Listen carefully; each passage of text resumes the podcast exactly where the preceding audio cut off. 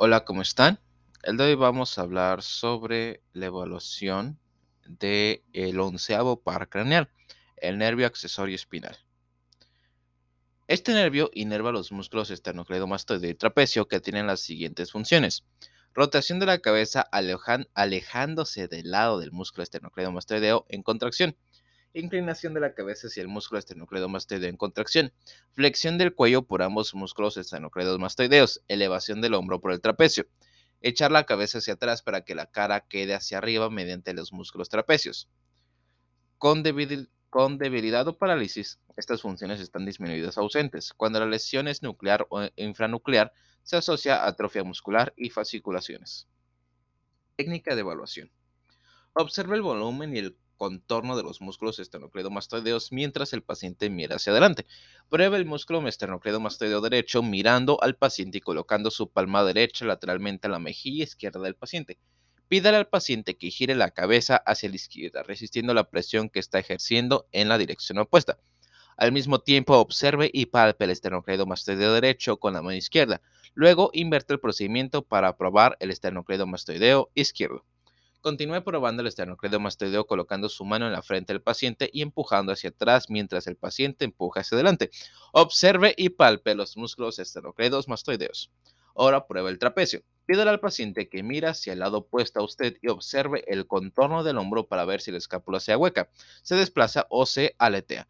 Observe la caída del hombro. Coloque sus manos sobre los hombros del paciente y presione hacia abajo mientras el paciente eleva o encoge los hombros y luego lo retrae. Significación clínica. Las lesiones supranucleares del undécimo nervio causan un deterioro moderado, a menudo transitorio, de la función de los músculos esternocleidomastoideo y trapecio debido a la inervación bilateral.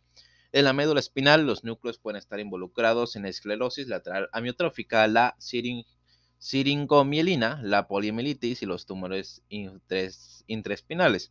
La oclusión de la arteria cerebelosa vertebral o posterior inferior conduce a infarto del tegmento medular, con déficit del Parkinson 5, 9, 10 y 11, que es el síndrome de Wallenberg.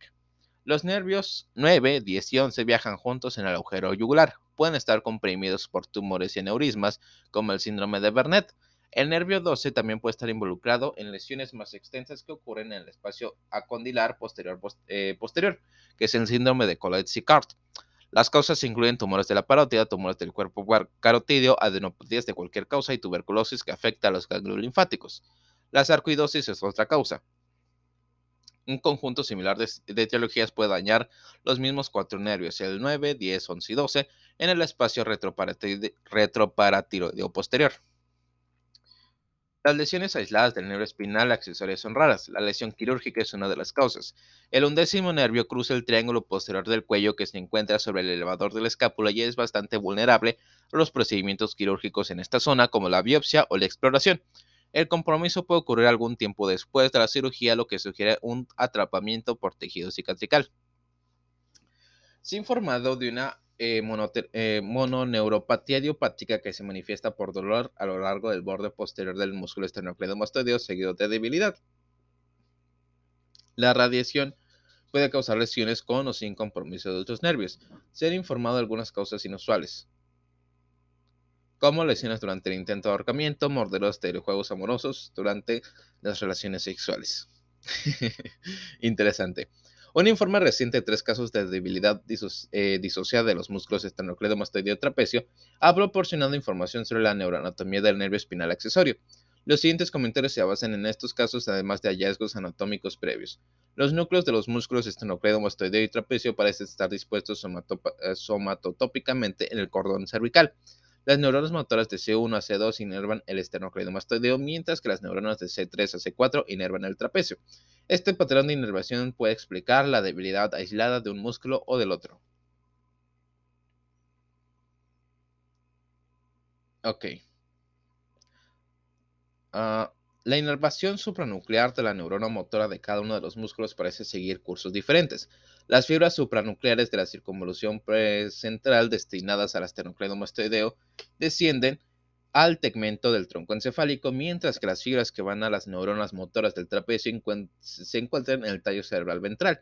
En consecuencia, las lesiones restringidas en estas localizaciones pueden producir debilidad disociada de los dos músculos. Las fibras supranucleares del esternocleido mastoideo parecen tener una doble decusación en el tronco del encéfalo. El primero ocurre caudal complejo oculomotor del tegmento pontino y el segundo de la unión eh, cervico-medular.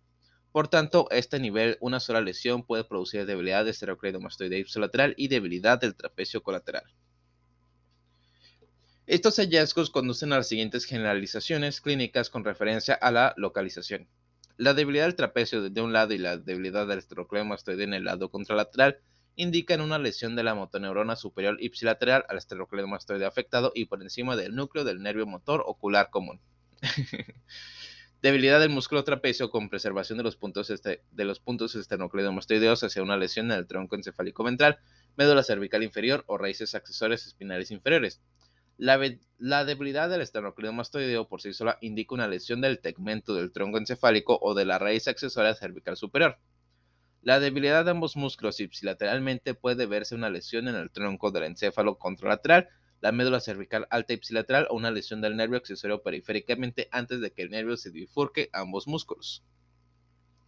Una lesión periférica distal a la, a la bifurcación también produce debilidad que afecta solo a un músculo.